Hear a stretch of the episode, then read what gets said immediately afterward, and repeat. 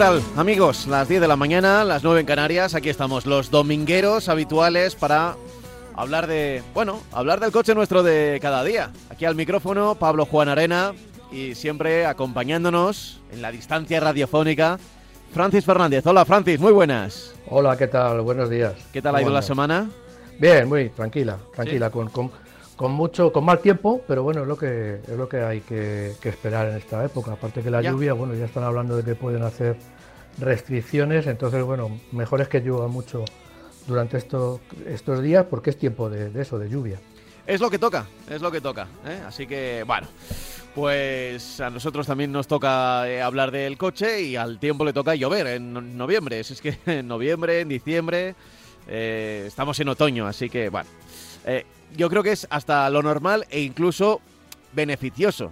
Ya sé que, que si llueve demasiado puede ser un problema, pero estábamos hablando de, de muchos pantanos, de que, que estaban, estaban en una situación crítica. eh, bueno, pues espero que esos días de lluvia por toda la península hayan servido de algo, ¿no? Para, para que los ríos hayan llevado más caudal y que ese caudal haya llegado a los pantanos. Y eso sí, en lo que nos toca a nosotros, pues fíjate, antes de, de meternos en, en más harinas y dar incluso el correo electrónico para que la gente se ponga en contacto con nosotros, si hay lluvia, tenemos que estar pendientes de los neumáticos de lluvia, ¿no, Francis? Pues sí, efectivamente. Mira, el otro día estuve en Facebook, estuve oyendo un, un comentario de un colega que se dedica al deporte y estaba hablando de la Fórmula 1 y se refería al problema que, que tuvieron en Spa, que no pudieron correr, porque llovía.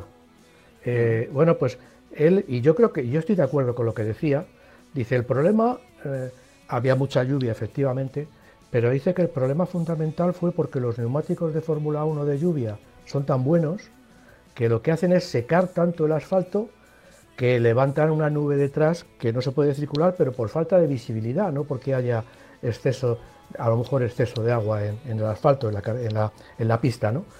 Eh, Bridgestone ha publicado un, manual, por decirlo de alguna manera, han, hablado un poco de, lo que es un. presentaban un, nuevo neumático de, lluvia, para lluvia, especial para lluvia, pero bueno, yo aquí voy a generalizar. La información que dan ellos es, eh, interesante porque siempre en, muchas cosas del automóvil, pues en el automóvil de todos los días, en el coche de todos los días, es un tema de compromiso. Evidentemente, eh, como hemos dicho muchas veces, no podemos cambiar de neumático cuando llueve, cuando no llueve, como pasa en las carreras. Tenemos que llevar un neumático, pues un neumático de verano o un neumático de, invierno, como ya hemos hablado en otras ocasiones, o un neumático de todo tiempo, de los, los famosos que, que en teoría valen para todo, pero en realidad eh, hacen bien muchas cosas, pero todo no lo pueden hacer bien. Entonces, porque ya digo que es un compromiso. En este caso, pues, pues, hablando de lo que tiene que ser un, buen neumático de, agua, pues un buen neumático de agua lo que tiene que hacer es vencer ese compromiso de, adherencia, evidentemente, de drenaje, de drenaje de- de- de- del agua, de resistencia también diría yo, porque los neumáticos de especialistas en agua tienen que llevar una goma un poco más blanda para que se peguen más al asfalto y, y hagan, eh, sequen más y manden más agua a, la- a las- a los canales que tiene el dibujo y este dibujo expulse el agua hacia atrás. Eh, bueno, eh, el, drenaje también tiene que ver la carcasa. La carcasa es muy importante, tiene que ser una carcasa quizá un poco más sólida que los neumáticos de, de verano. Digo la carcasa, no la goma ni, ni- ni el dibujo, porque lo que, lo que hace es, cuanto más se mantenga eh, por ejemplo, en un apoyo, en una curva, cuanto más se mantenga inalterable, no, no se, no se eh, desdibuje mucho, se deforme mucho el taco, pues más mantendrá, digamos, esos canales abiertos que son los que echan el agua hacia atrás. Estoy hablando de neumáticos de agua, pero en realidad eh, en el mercado lo que hay es neumáticos que se comportan mejor. O sea, yo voy a pedir unos neumáticos en un país, en un país que llueve mucho y me darán unos que están más pensados en la lluvia que en seco. Lo mismo que en España los neumáticos evidentemente están pensados más eh, para seco. Eh, se habla de la anchura, pues la anchura, por ejemplo, pues es, una, es un neumático, un neumático cuanto más ancho, lógicamente, tiene más goma en el asfalto, pero también es verdad que cuanto más eh, que en lluvia, cuanto más ancho sea el neumático, más agua se va a encontrar debajo y más agua tendrá que drenar, con lo cual no es, digamos, no va en relación directa en, agua el tener un neumático más ancho y que sea mucho mejor, sobre todo en adherencia lateral. Eh, hay neumáticos, ya digo que hay neumáticos que están pensados mucho más para el agua, sobre todo para los coches muy potentes. Tenemos una mayor, es mucho más necesario drenar si, eh, queremos aplicar más potencia al suelo. Eh, entonces, hay marcas, hay medidas de neumáticos que son más eh, específicos para, ah, tienen modelos más específicos para agua en, determinados países. Eh, ya digo, no, no, todos los neumáticos valen para, para todo, ni siquiera eh, se puede, no es lo mismo un neumático para España que, que hace calor y está seco que un neumático para Finlandia que vamos a, independientemente del, frío y del hielo, sino solamente pensando eh, en el agua. Bueno, eso es lo que quería decir, que hay también una cosa muy importante que yo siempre en los cursos recordaba, el neumático es un elemento que lo tenemos durante 30, 40 mil kilómetros, depende de lo que nos dure. Eh, un neumático, cuando hablamos de buen drenaje, estamos hablando del neumático cuando le compramos nuevo. Evidentemente a todos nos todos lo entendemos que cuando el neumático va perdiendo eh, eh, grosor de, dibujo, eh, pues va, los canales son cada vez más, más pequeños, menos altos, menos profundos, y entonces a partir de ahí digamos que hay unas limitaciones de, drenaje. Cuando, si drena un montón de litros de nuevo, cuando está a medio uso o casi a, a, punto de cambiarlo, esa capacidad de drenaje es mucho menor. Con lo cual somos también nosotros, el conductor, el que tiene que saber cuántos kilómetros tiene su coche, cuántos, eh, cuánto, eh, si, le queda mucho o estamos a media vida, para adaptar la conducción a esos momentos de lluvia. Eh, yo lo he dicho en mil ocasiones aquí en, marca coches que no entiendo cómo la gente va a la misma velocidad cuando llueve cuando no llueve. cuando llueve hay que aumentar muchísimo la distancia de seguridad y luego sobre todo saber que el agua planning, que es una cosa que no depende por muchos elementos de seguridad que llevemos, por mucho que, pensemos que llevamos un ABS que, nos va a parar en un momento determinado haciendo una frenada de emergencia o un SP que llegamos a una curva y nos va a solucionar lo va a solucionar todo, que estamos equivocados, pero bueno, hay, mucha, gente que lo piensa, en agua esto no vale para nada, porque si perdemos la eh, conexión del neumático con el suelo, pues vamos a todos estos sistemas pues digamos que no van a valer ¿no? en definitiva el, eh, otro día el fin de semana cuando estaba lloviendo cayó en toda la península pero bueno yo, volvía del, trabajo eh, después de marcador eh, había llovido estaba estaba lloviendo cortinas de agua cortinas de agua una, una, barbaridad. Y, y, y claro es una situación un tanto extraña porque la situación era casi casi punto para, para tener que pararse. A ver, no tanto, no, igual exagerado. No, no era la vez que más que más ha llovido, a veces me ha, pillado algún chaparrón en carretera de los que sí que la, situación era muy compleja porque no, los, los limpiaparabrisas no, no evacuaban el agua y, no se veía absolutamente nada, pero, pero sabes que tampoco te puedes detener porque es una situación, claro, claro. No, no hay ningún sitio para detenerse y tampoco lo ves. Bueno, pues eh, no tanto, pero claro, hay tanta gente que va tan rápido. Cuando yo volví a casa por la, por la A3, eh, que es un, eh, cerca de Madrid, es 100 eh, kilómetros por hora de, velocidad máxima. Claro, van a esa velocidad que casi te obligan a ir a esa velocidad, porque estás rodeado de gente que va tan, tan rápido que dices, si voy más lento, o sea, te, te, sientes como, como que te pueden alcanzar por detrás o no sé, es, una situación un tanto extraña, ¿eh?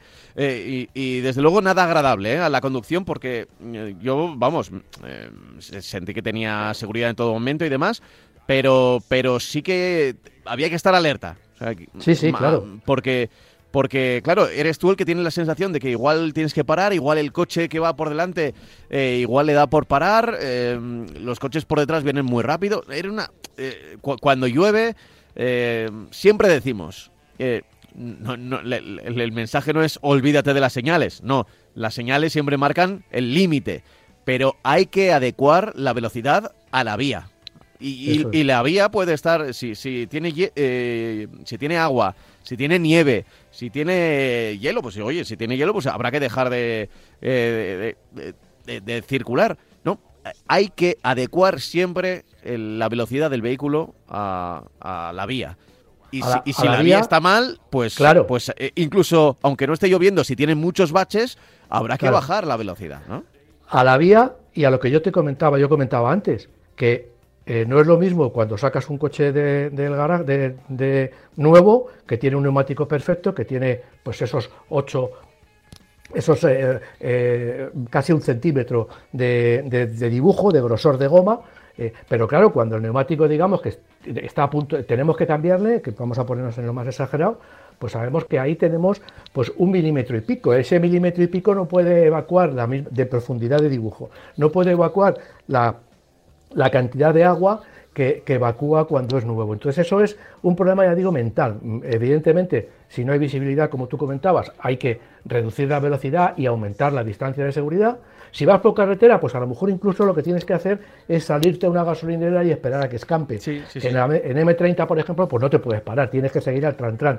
Pero sobre todo tener en cuenta que la, visibilidad ha bajado, distancia de seguridad y sobre todo tratar de evitar en lo posible cualquier maniobra eh, brusca. Eh, eh, porque vamos a frenar una, frenada de, emergencia y, podemos tener un aguaplaning claro, aunque ya digo, aunque llevemos a veces, que eso es una situación que la gente parece que el coche eh, es un comodín que vale para todo y que no va a sacar de todos los apuros. No, no es verdad. Ningún sistema de seguridad es infalible en, esas condiciones y además que lógicamente todo, todo tiene un límite y muchas veces lo hemos dicho, un control de estabilidad, si entramos en una curva pasados, el coche no va a poder sujetar la inercia que tienen una tonelada y media apoyado en prácticamente dos neumáticos, los dos neumáticos exteriores y queriendo irse. Pues a partir de ahí ni los neumáticos ni los controles de estabilidad van a, a, solucionarnos el problema. Y eso es una de las cosas que tenemos que tener en cuenta. Y más, ahora ya digo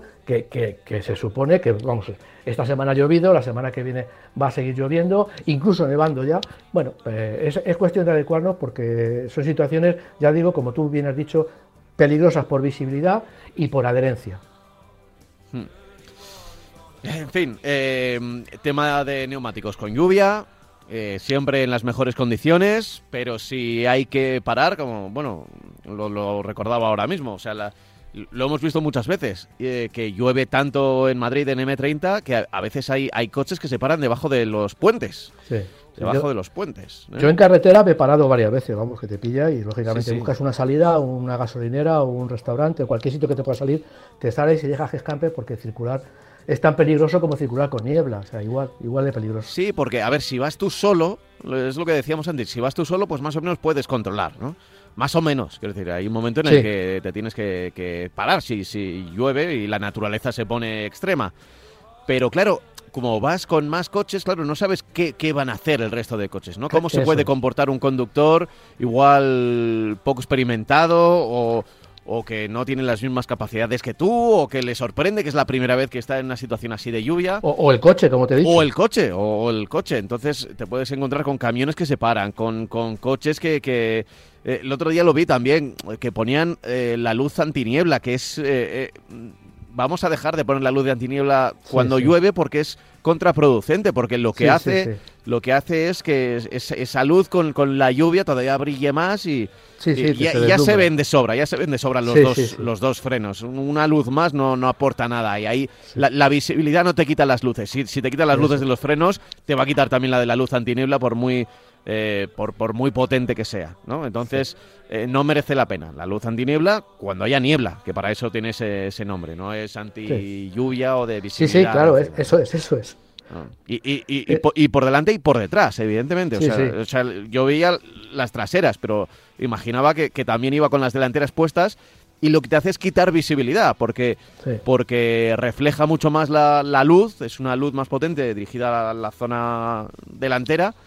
Y, te quita visibilidad, aunque sea um, un contrasentido, ¿no? Esto de decir que, que con más luz eh, menos visibilidad. Bueno, pues dicho, dicho, lo cual, el tema de la lluvia, eh, eh, vamos, a, vamos a dar, fíjate, dije, vamos a meternos en lo de la lluvia sin dar el correo electrónico, no lo he dado y seguro que hay mucha gente que, que mm, está enviando ya correos, tengo ya por aquí unos cuantos, enseguida vamos con ellos, voy a recordarlo, es marcacoches arroba radiomarca.com, marcacoches arroba radiomarca.com, ¿vale? Ahí es donde nos puedes enviar un correo electrónico y nos preguntas cualquier cosa ¿eh? sobre el mundo del coche generalmente dudas, generalmente son dudas de compra, pero oye, he comprado este coche, hace un ruidito, o el servicio de postventa de tal marca no me, no me está tratando bien, o bueno, lo que se te ocurra. Hemos tenido en todos estos años consultas de todo tipo, así que no nos va a sorprender ninguna. ¿eh? ya os digo que no nos va a sorprender ninguna.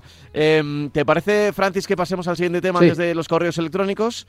Sí. Vale. Eh, porque, eh, claro, estamos ya a comienzo de, a comienzo de mes Em, e, es decir, que ya se han publicado los datos de venta del mes de octubre. Que son, pues eso, un, desastre, porque estamos hablando de que... No comparándolos con 2020, que era año desastroso, sino con ya 2019, entiendo, ¿no? claro, bueno, es que... Aunque en 2020 ya en octubre había una normalidad, o se iba recuperando la normalidad. Pues sí, pero mira, tienes el dato es que en octubre de este año han caído un 20,5% las, las ventas. Eh, un 20,5 por venta, un 20,5 de caída con un 18,2 eh, de venta entre particulares, que acumulan en este año un 12% de caída.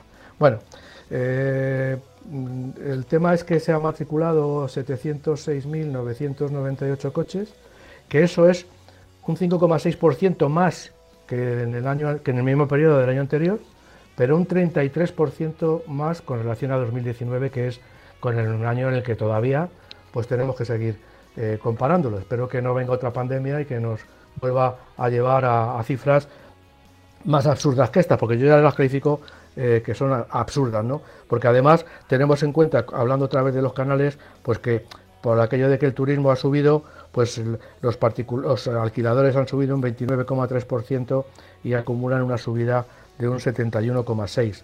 O sea, estamos con 296.000, eh, perdón, eh, 296.000 coches eh, para eh, particulares, 265 para empresas y 145 para, para alquiladores.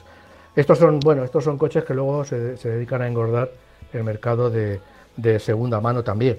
Entonces, bueno, pues bueno, nos lo vamos a encontrar por ahí cuando vayamos a comprar un coche de estos que digan de muy bajos kilómetros, no kilómetro cero, pero sí muy bajos kilómetros y matriculado hace seis meses o nueve meses, nos vamos a encontrar todos estos coches a unos precios que, bueno, son competitivos, pero la verdad es que no tanto, ¿no? Eh, estamos hablando de, cifras. Eh, la marca que más se ha vendido en octubre, sorpréndete, Pablo, ha sido mm. Hyundai. Hyundai. Hyundai. Hemos hablado regularmente del grupo Hyundai y bueno, el, mercado eh, le está dando la razón al grupo porque, como hemos dicho, está, tiene una oferta de vehículos para todo eh, pues, pues enorme ¿no? y, de calidad. El, primer, el primero en el, en, el, en el, mercado este mes, ya digo, ha sido Hyundai en octubre. Después está Peugeot, que también pues, está recibiendo buenos resultados de, de un cambio bastante radical y bastante importante a nivel tecnológico y de, y de estilo de su, de su gama. Y luego tercero está Kia. O sea que si lo vemos, y estamos hablando de que estos tres eh, fabricantes, 5.844 coches para Hyundai, 5.547 para Peugeot, 5.254 para Kia, es decir, están todos a partir de 5.200 coches. Y luego Toyota, que también es una marca que se está comportando muy bien en el mercado, pues está la cuarta, pero ya con 3.600 unidades. Ya hay mucha diferencia. Bueno, eh, Renault, Volkswagen, Citroën, SEAT está prácticamente en octava posición, eh, luego está Dacia y luego está Mercedes. Eh, en el acumulado, bueno, pues en el acumulado lógicamente este mes pues no ha cambiado mucho las cosas, sigue SEAT en primer lugar, Peugeot, Volkswagen, Toyota, Kia, que curiosamente en, el acumulado de meses está por encima de Hyundai, y luego Renault, Citroën, BMW y Audi. sigo diciendo que cuando te encuentras regularmente marcas como BMW, Audi, eh, o Mercedes en el top de, ventas es porque el mercado no está del todo lo suficientemente saneado y no lo suficientemente brillante. ¿no? Eh, Peugeot, por modelos, el modelo más vendido ha sido el Peugeot 2008. Y luego, curiosamente, en toda, era esperable que si Hyundai está como primera marca, pues que, que, estuviera más alto, pero claro, es que las cifras son muy bajas. 2.232 coches ha vendido el Peugeot 2008. Y luego está el Tucson, con 1856. Solo aparece el Hyundai Tucson entre los 10 primeros. Pero sí es verdad que el i20 está a un buen nivel, a casi mil unidades, y que eh, el resto, eh, Kona, también está a muy buen nivel. Con lo cual Hyundai tiene una estructura, digamos, muy homogénea de ventas. Destaca, por supuesto, el Tucson, pero luego tiene como dos o tres unidades, eh, modelos que, casi llegan a las mil unidades. El Dacia Sandero es el coche número 3 de la venta y luego otro Peugeot, el Corolla, que sería, estaría ahí eh, porque eh, se están vendiendo muchísimos coches eh, híbridos, híbridos convencionales. Y luego, bueno, Citroën C4, que ha entrado muy bien en el mercado, la verdad, que ha entrado, ha, entrado muy bien. Y Hyundai, el, Nissan Qashqai, el Nissan Qashqai está también en esas posiciones. El Arona, que es por, por el primer SEAT que aparece en la lista con 1086 unidades y el Peugeot 208. Y luego de enero a octubre, curiosamente, el coche más vendido en el acumulado del año es el Arona, seguido del Tucson, del Dacia, del Peugeot y del eh, Seat León. Luego hay coches, evidentemente, que son coches de alquiladores, como es el Citroën C3, como es el Fiat 500, que son coches que se están vendiendo bastante, eh, forman parte de esos coches de alquiladores que luego, dentro de seis meses o cuando empiece el año que viene, antes de Semana Santa, pues saldrán a la venta.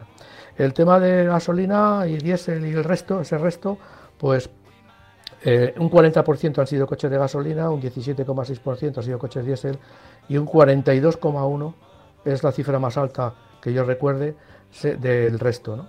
Evidentemente ya lo he dicho muchas veces y me gusta repetirlo porque no quiero que el oyente se, se equivoque luego cuando le van a vender un coche eh, eh, en el resto de unidades se está vendiendo, se está metiendo mucho los híbridos suaves, esos híbridos que no son híbridos, que te ahorran un poquito de gasolina, que te encarecen el producto, que bienvenidos sean, pero que no son híbridos. Eh, un coche híbrido es otra cosa. Esto es una cosa que nos ayuda a ahorrar medio litro a los 100 kilómetros, pero que no nos va a sacar de pobres en el sentido de que no tienen, por ejemplo, en ciudad, la bajada de consumos que puede tener un coche híbrido enchufable un coche híbrido y por supuesto un coche eléctrico que no consume nada.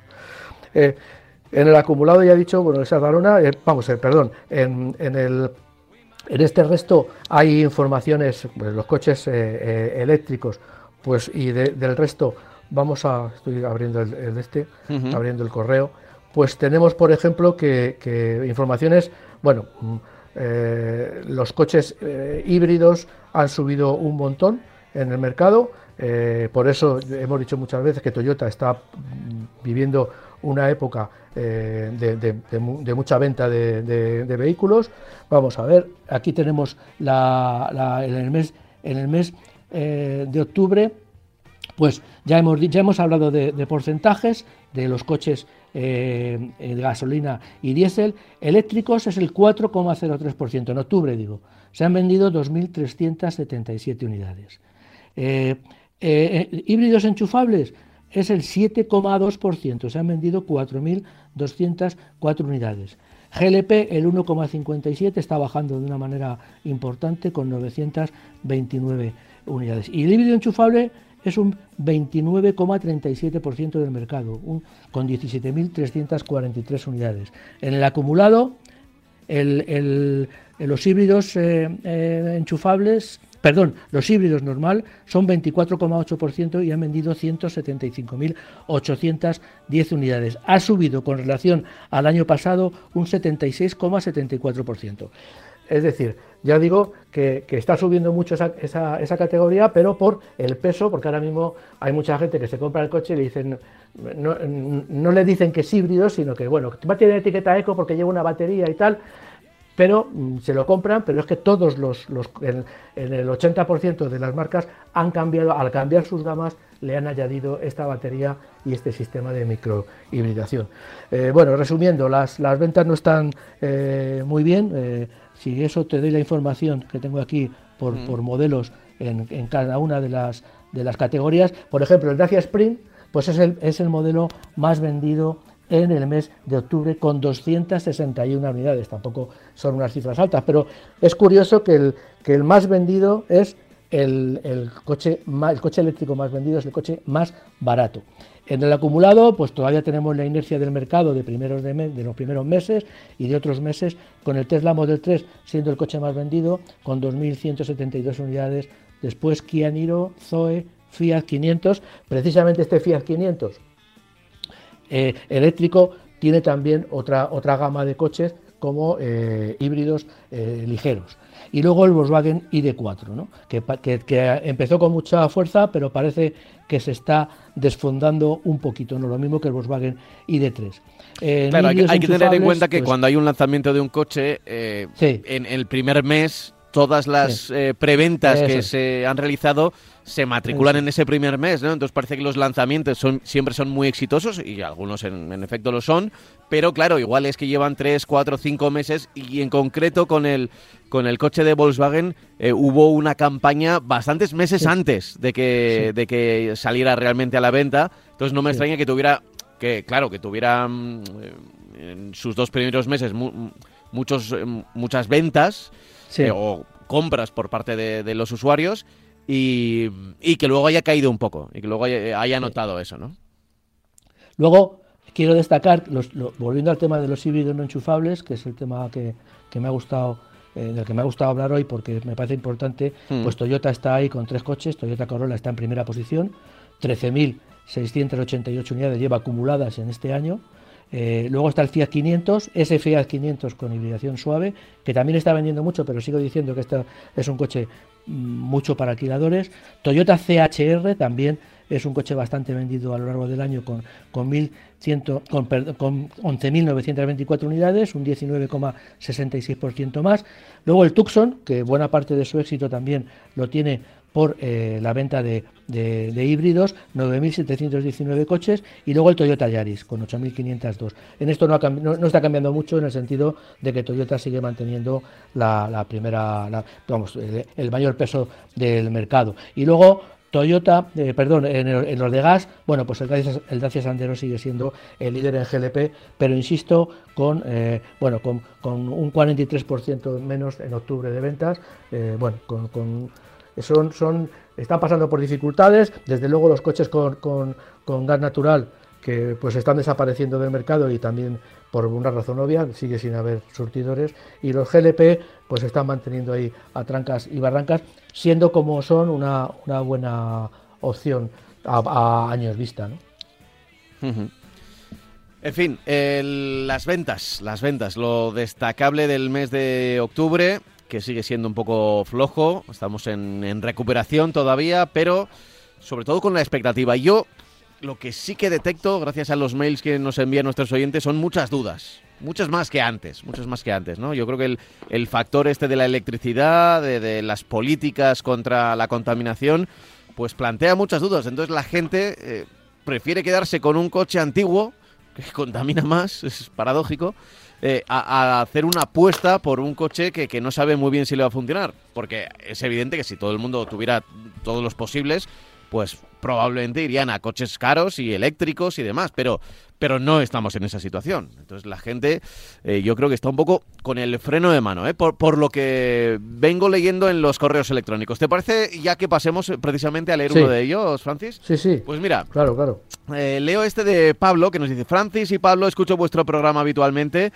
y aunque llevo más de 50 años conduciendo y más de un millón y medio de kilómetros recorridos, siempre aprendo cosas. En el programa de hoy, día 31 de octubre, se refiere al programa de la semana pasada, me ha sorprendido que en una consulta de una persona que hace un recorrido diario desde Torrijos, cerquita de Toledo, a Vallecas, eh, quería saber si lo más adecuado es el diésel y que no le hayáis dicho nada del GNC. Incluso habéis comentado la opción del Sandero con GLP. En nuestro caso, eh, habla ya de, de, su caso personal, que hacemos más de 30.000 kilómetros al año y vivimos en Madrid, utilizábamos coches diésel. Cuando apareció el León TGI, nos pasamos a él con tan buenos resultados que hemos repetido y estamos ya con el segundo. El coste de compra es inferior al diésel y el gasto de combustible también. El único inconveniente es que hay pocos sitios donde repostar y pocos modelos para elegir, pero en el caso de esta persona que estaba interesada en el León y en Madrid, no hay problema de repostaje, es una opción mejor que el diésel, en mi opinión, es la mejor opción que hay ahora para quien haga muchos kilómetros y tenga GNC a mano y por supuesto que le encajen los modelos que lo utilizan. Saludos. Sí, justo, justo es un correo electrónico que recibimos la semana pasada, que leímos la semana pasada, en el que, eh, fíjate, estaba entre el León y el Sandero y, y eh, nos, nos, preguntaba diésel o gasolina, ¿eh? precisamente por esto que acabo de decir, ¿no? Las dudas que está planteando el, tema de, del, del combustible y las políticas de contaminación y le dijimos que a pesar de todo lo que escuche del diésel, la mejor opción para él era el diésel. Y hablamos en efecto del Sandero GLP y con buen tino nuestro oyente nos recuerda que el Seat León, que también aparecía en su correo electrónico, tiene una opción de, de, de gas natural. Que sí. generalmente aquí, Francis, no solemos recomendar precisamente por, por haber pocos sitios de, para repostar claro. con, con, GNC, pero es verdad que estando en Madrid y viniendo a Madrid es más factible que haya, que haya eh, gasolineras. Bueno, eh, en Madrid, incluso en el centro de Madrid, en, en, de, de, o sea, en, Madrid en concreto, te vas a tener que desplazar bastante para buscar una gasolinera con GNC. Entonces, a mí me parece que el, el, León, yo, vamos, aquí no vamos a descubrir nada de que lo he defendido sí, sí, a capa sí. y espada desde que existe, porque a mí me parece que es un compacto brillante, más brillante la última generación, pero bueno, aquí se unen dos cosas también. Primer punto, hay menos surtidores. Segundo punto, eh, con la bajada de, los depósitos de combustible, dando prioridad al GNC y limitando la, posibilidad de cargar gasolina, pues también digamos que han dificultado un poco la compra de ese tipo de coches si te tienes que andar desplazando a, echar gasolina fuera de tu barrio, ¿no? Bueno, eh, efectivamente, tiene toda la razón del mundo, es una opción. Eh, si pones Sandero, León y Diesel, pues digamos que para mí las tres versiones, GLP, GNC y, y Diesel, las tres opciones son eh, necesarias o son, interesantes. Pero claro, yo me pongo también a que viaja, viaja con uno y viaja con otro. Yo he viajado con GLP y he tenido problemas para encontrar GLP en Repsol. Entonces, que, es, que son los que más, más han estado apoyando. O sea, eh, yo a, a, no sé si lo, vamos, lo comenté en antena, hice un viaje de Madrid a Puerto Llano, tuve que repostar en Puerto Llano. ¿eh? Porque uh -huh. eh, solo en Puerto Llano había GLP. En todo el trayecto paré en todas las estaciones de servicio y esperando que la Repsol tuvieran Mm, eh, servicio en esto, no, vamos, es que muchas ni sabían dónde, preguntaba y decía, oye, ¿dónde hay GLP? No tengo ni idea. Entonces, bueno, vale, ni siquiera eso, yo me imagino con un coche de GNC, pues que vamos, yo no sé dónde están, pero vamos, se pueden contar, no con los dedos de una mano, eso es exagerar muchísimo, pero hay muchas limitaciones. Entonces, claro, recomendar, yo no sé dónde vive, recomendar un vehículo en el que vive en un, en un sitio de la ciudad, o viene a Madrid y tiene que desplazarse 10 kilómetros por la capital por la M30 para echar, para echar combustible, a mí sinceramente pues no me parece de recibo. Y, y, no hay visos de que eso se arregle. Que vives al lado de una gasolinera que tiene GNC o, donde, donde repostan los autobuses de Madrid, que hay un surtidor para el público, pues estupendo. Cerca de la M40 a la altura de Hortaleza, pues estupendo.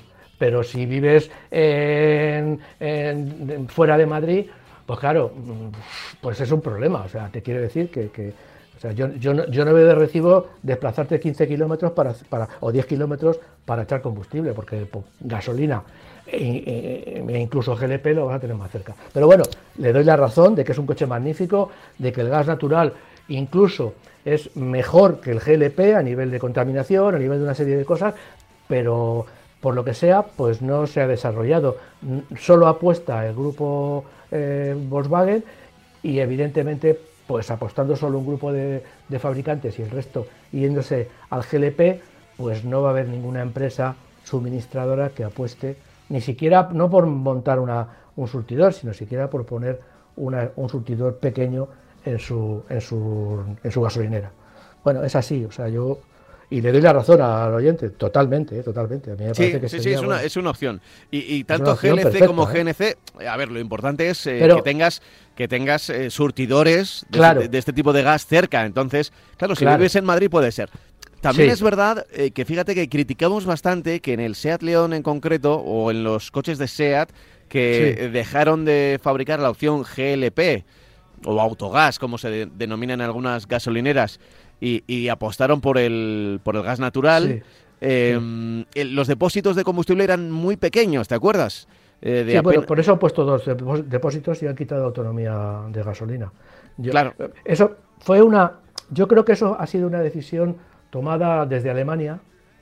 ¿eh? Sí, sí, sí, está, claro que dentro del grupo Volkswagen se, toman las decisiones de, de, de, cada marca, ¿no? Y que ha obligado a, países como España, a Volkswagen en España, a, montarlo porque no montan GLP y a partir de ahí, bueno, pues se han encontrado con este problema, siendo coches, ya digo, brillantes, pero claro, e, e, es, que yo los, los, los sitúo o los comparo como si fuera un coche eléctrico, que, que te valen básicamente para alrededores y luego te tienes que desplazar a, a, cargar, ¿no?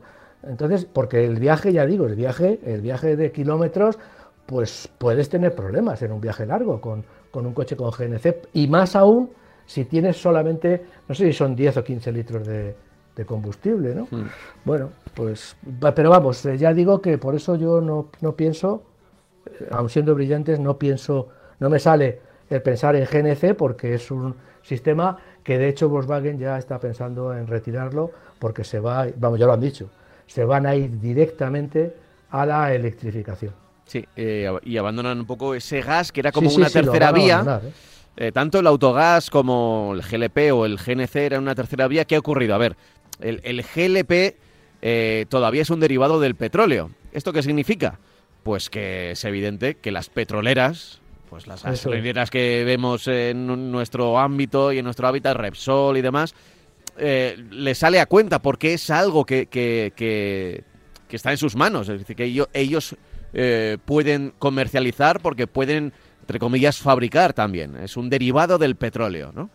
Eh, ¿Qué ocurre con el gas natural? Pues que no lo es. No, no viene del petróleo, viene, pues es otro, es otro tipo de, materia y no, no estaba tan presente. De hecho, las, en muchas gasolineras no había entrado. Por eso su red era mucho más eh, discreta, llamémoslo así, la red de distribución de, de GNC que la de GLP, ¿no? Porque el, gas licuado de petróleo, como bien lo dice la propia palabra, es un derivado del petróleo y todo lo contrario con el GNC, que es gas natural. Entonces, bueno, pues ese era un gran problema. Se ha quedado esa tercera vía ahí un tanto estancada, no ha llegado a cuajar, eh, a pesar de, de, tener un precio más barato, a pesar de que, bueno, ha habido una apuesta, a mucha gente le está saliendo muy bien, y, pero no, no ha llegado a cuajar porque eh, la electricidad un poco está eclipsando todo y, parece, por lo que cuenta Francis, que las grandes marcas lo que van a hacer es, bueno, no creo que se olviden, porque es algo que han desarrollado y lo dejarán ahí, como pero irá desapareciendo de las opciones de los motores. ¿eh? Cuando vayas a comprar o configurar un coche, cada vez habrá menos GLPs. Ah, existirá, ¿eh? yo, yo creo que seguirá existiendo. Eh, es verdad que les permite también em, contaminar menos a las marcas y ya sabemos que tienen unos objetivos que son muy duros. Pero bueno, yo creo que eh, poco a poco es evidente que incluso con el paso de los años, tanto gasolina como diésel irán haciéndose cada vez más pequeños, estarán menos presentes, pero GLP y GNC morirán antes que, que, la gasolina y los, y los vehículos diésel. Pero bueno. Claro, lo hemos, dicho, lo hemos dicho por activa y por pasiva. O sea, es que todo coche que tenga un tubo de escape tiene fecha de caducidad. Incluso los híbridos enchufables. O sea, todo que tenga un tubo de escape que esté emitiendo eh, pues tiene fecha de caducidad y no hay más tu tía. Que será más o menos corta, que será más o menos larga, evidentemente hay una discusión enorme con el tema de los híbridos enchufables, porque es una opción interesante y tal, pero al final eh, eh, volvemos a lo mismo. Tiene un tubo de escape que está emitiendo y lo que se quiere es que los coches emitan, vamos, lo, que se quiere es rebajar las emisiones, eliminar las emisiones y, que los coches emitan cero. A partir de ahí, pues empezarán a, decaer. Eh, a lo mejor ahora es el GNC porque, porque Volkswagen no lo, no lo, no lo utiliza o no lo, no lo, quiere utilizar.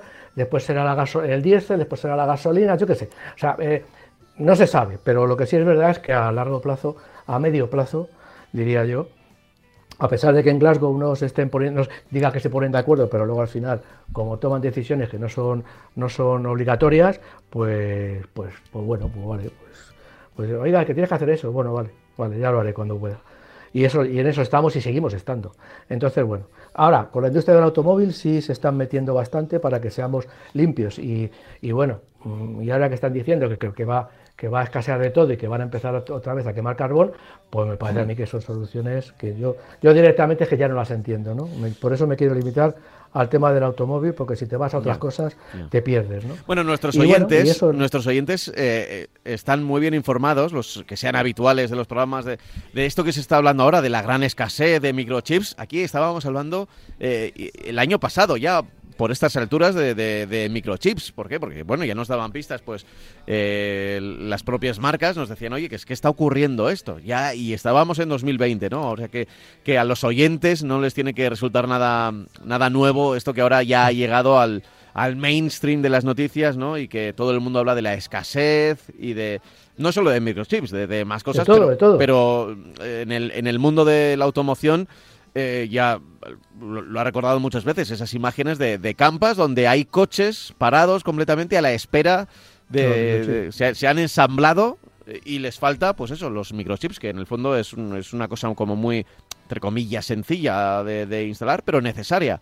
para los circuitos del coche. Eso es. Y, y, que encarece el producto, porque claro, lo normal es que el microchip se ponga dentro de dentro de la mm, dentro de la línea de sí, fabricación, Que, eso es lo sencillo, y luego pues lo tendrán o que meter otra vez en línea o hacerlo de una manera manual, que es evidente que eso va a encarecer eh, los productos. Pero en fin, eh, lo de encarecer los productos, fíjate, ya lo podemos ir casi casi adelantando, ¿eh? No, vamos. Estamos, vamos a estar en una inflación en los próximos años bastante bastante potente, ¿eh? bastante potente. Que, que, los oyentes piensen que a partir del primero de enero les van a, a determinados vehículos lo van a subir porque le van a, le van a volver a añadir el impuesto de matriculación.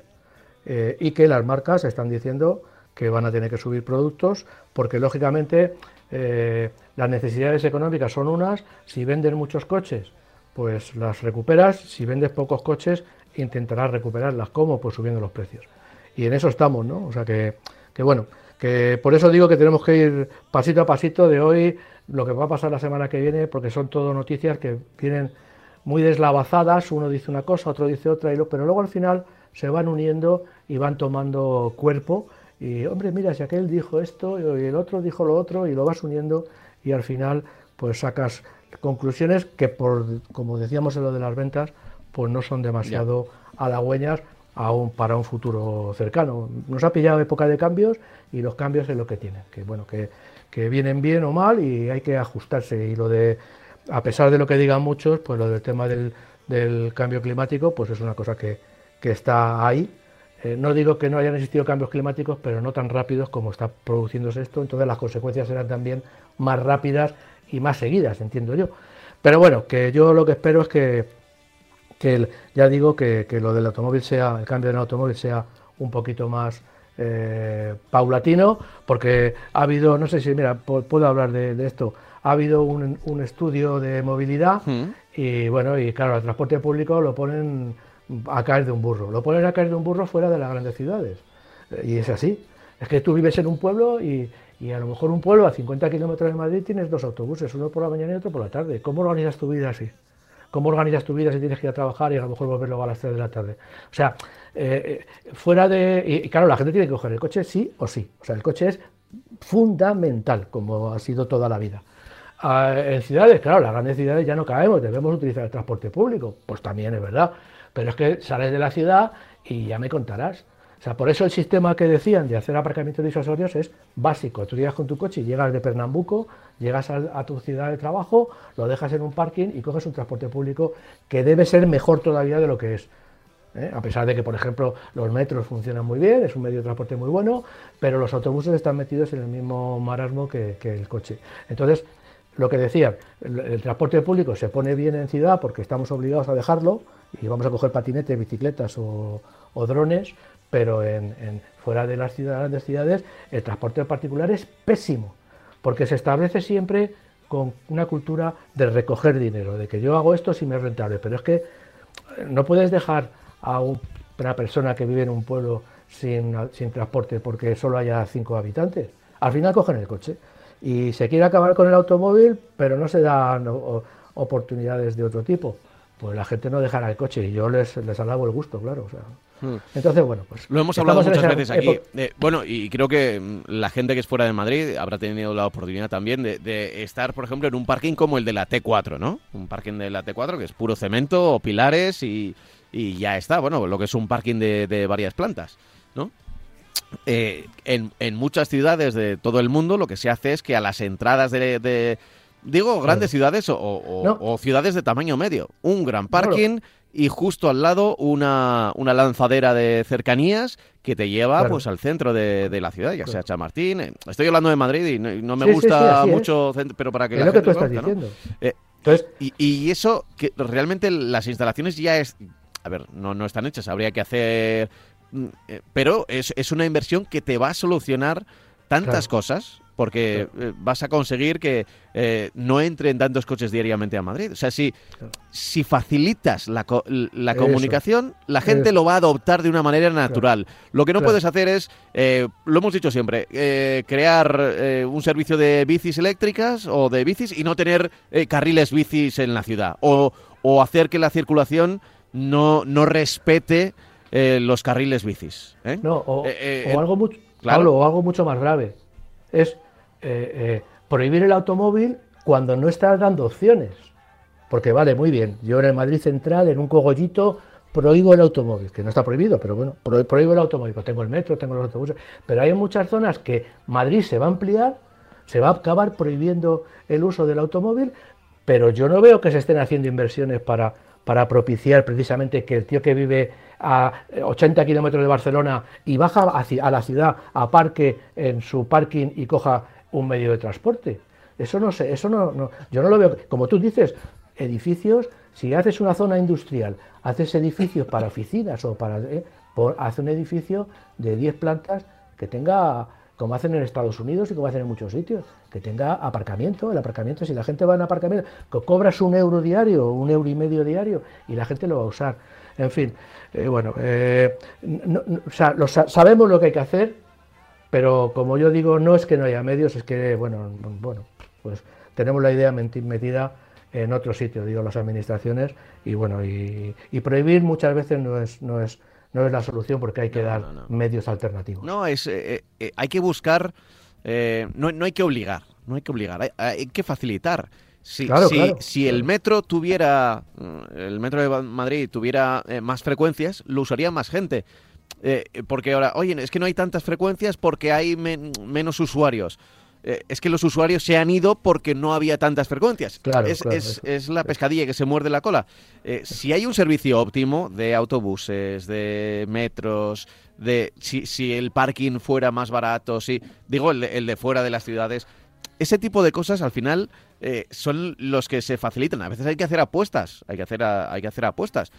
¿Cuántas veces durante los 90 y el comienzo de los años 2000 en muchas ciudades se hicieron carriles bici que quedaron en nada? Que nadie los utilizaba y tuvieron que volver a quitarlos y demás. Yo lo recuerdo perfectamente, en ciudades de tamaño medio había una fiebre por el carril bici, había que poner carril bici, que era lo europeo, era lo, lo estupendo. Y sin embargo, eh, pues claro, pues si simplemente haces carriles bici y no fomentas pues que haya eh, bicis. Bueno, pues ahora en los últimos años sí que se ha fomentado eso. Quizá la sociedad estaba más madura para aceptar, oye, que, que puedo alquilar una bici, que puedo pagar por el alquiler de una bici, que no tiene que ser mi bici. Eh, si se facilita, ¿qué está ocurriendo ahora en Madrid? Pues que, que hay, hay muchos eh, hay muchos servicios de, bici que se han colocado que, no funcionan. Pues la gente lo está dejando de utilizar, porque claro, porque se encuentra que no, que no, que, no, no, no, le renta, que no le renta, porque de repente no, no hay bicis donde quieres buscarlo en la aplicación y demás. Pues es un problema, es un problema que, que, existe aquí, que existe en ciudades de, de, todo el mundo. Y ahí tenemos que aprender de eso. Y hay cosas que hace bien Barcelona, Madrid, Sevilla y Málaga. Y que otras ciudades del mundo aprenden de, ellas. Pero vamos a intentar mejorar, ¿no? Que es para lo que estamos aquí. Sí, sí. Hmm. En fin, tampoco me quiero yo meter En, jardines que luego como, claro, como todo esto tiene un, un, prisma político también, sí, pues sí, la gente lee, cosas o escucha cosas que en realidad no, no, tienen nada que ver. Aquí, aquí Exactamente. Sí, si alguien nos escucha desde hace tiempo, sabe que a las administraciones le tenemos bastante yuyu, pero a las administraciones locales, regionales, autonómicas, eh, estatales, europeas. y de cualquier bandera. Sí, y somos un poco Pepito Grillo, ¿eh? que probablemente no sea nada fácil el trabajo que hacen, pero nosotros aquí estamos para decir que, oye, que igual eh, se puede hacer mejor. A ver, nos quedan nada, eh, oye, tres minutos ya, ¿no? Para, para decir adiós. Fíjate cómo se ha ido el, programa. Tengo aquí. es que en tres minutos yo no sé si podemos. Sí, carta, una carta. Sí, pues venga, voy, voy a por ella. Eh, dice lo siguiente: Quiero comprarme uno de estos dos coches con sus debes y sus virtudes. ¿Cuál me recomendáis? Lo firma eh, Yagoba. A ver qué le decimos. Los dos coches son el XC40 Redesign T3 o el Toyota RAV4 eh, Hybrid Style, sobre todo teniendo en cuenta que sale ahora el nuevo motor híbrido B3 de cuatro cilindros de, Volvo. ¿Merecerá la pena esperar? Gracias. Habla de un Volvo, del XC40, esperando al, nuevo motor híbrido, o del Toyota RAV4 híbrido también. Y a, mí me pilla y yo no sé si, qué tipo de hibridez es la del Volvo o la del Toyota. Yo, yo lo que sí pienso es que Toyota tiene una gran ventaja porque tiene mucha más experiencia que Volvo en este tema y que además eh, me estoy tirando a la piscina porque no lo he comprobado, pero yo entiendo que a igualdad de todo el, Toyota va a ser ligeramente o, más barato o más equipado, con menos opciones. Eh, yo sinceramente eh, Toyota para mí tiene mucha mucha garantía y ya digo que me va a suponer un ahorro de precio y una eficacia que, que a Volvo le queda por demostrar, mientras que Toyota a todos los niveles pues ya la ha demostrado con creces, ¿no? Hmm. Bueno, pues eh, a ver si, le sacamos de una duda a Yagoba, ¿no? Que nos estaba preguntando por eso. Y ya sabéis que las preguntas las podéis lanzar, nos las podéis lanzar a marcacoches@radiomarca.com.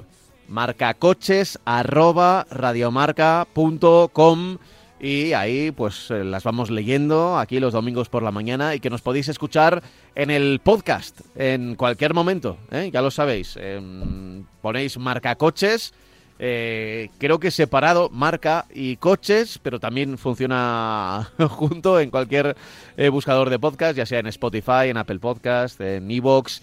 y también en las páginas de marca.com y ahí nos encontráis, ¿de acuerdo? Marca Coches, podcast, igual en Google, en un buscador, y también aparecemos por ahí. Que eh, lo, bueno de haber estado tanto tiempo haciendo el, programa es que ya tenemos el, el SEO hecho, ¿eh? ya estamos bien colocados, eh, ya, ya Internet nos conoce, Google nos conoce, somos familia. Para los, de, para los de Internet. Así que no tienes excusa para no escucharnos. Bueno, algunas sí que hay, de vez en cuando. Pero la semana que viene te queremos escuchar de nuevo aquí eh, porque nosotros también nos escuchamos a vosotros a través del correo electrónico. Ahora os quedáis con un domingo deportivo que tiene también mucho motor. Enseguida estamos ya en Portugal con las motos, por la tarde en Austin con los coches y todo el deporte que te contamos, que te contamos en directo. Francis, como siempre, un placer. Hasta la semana que viene. Igualmente. Chao. Hasta luego. Hasta luego.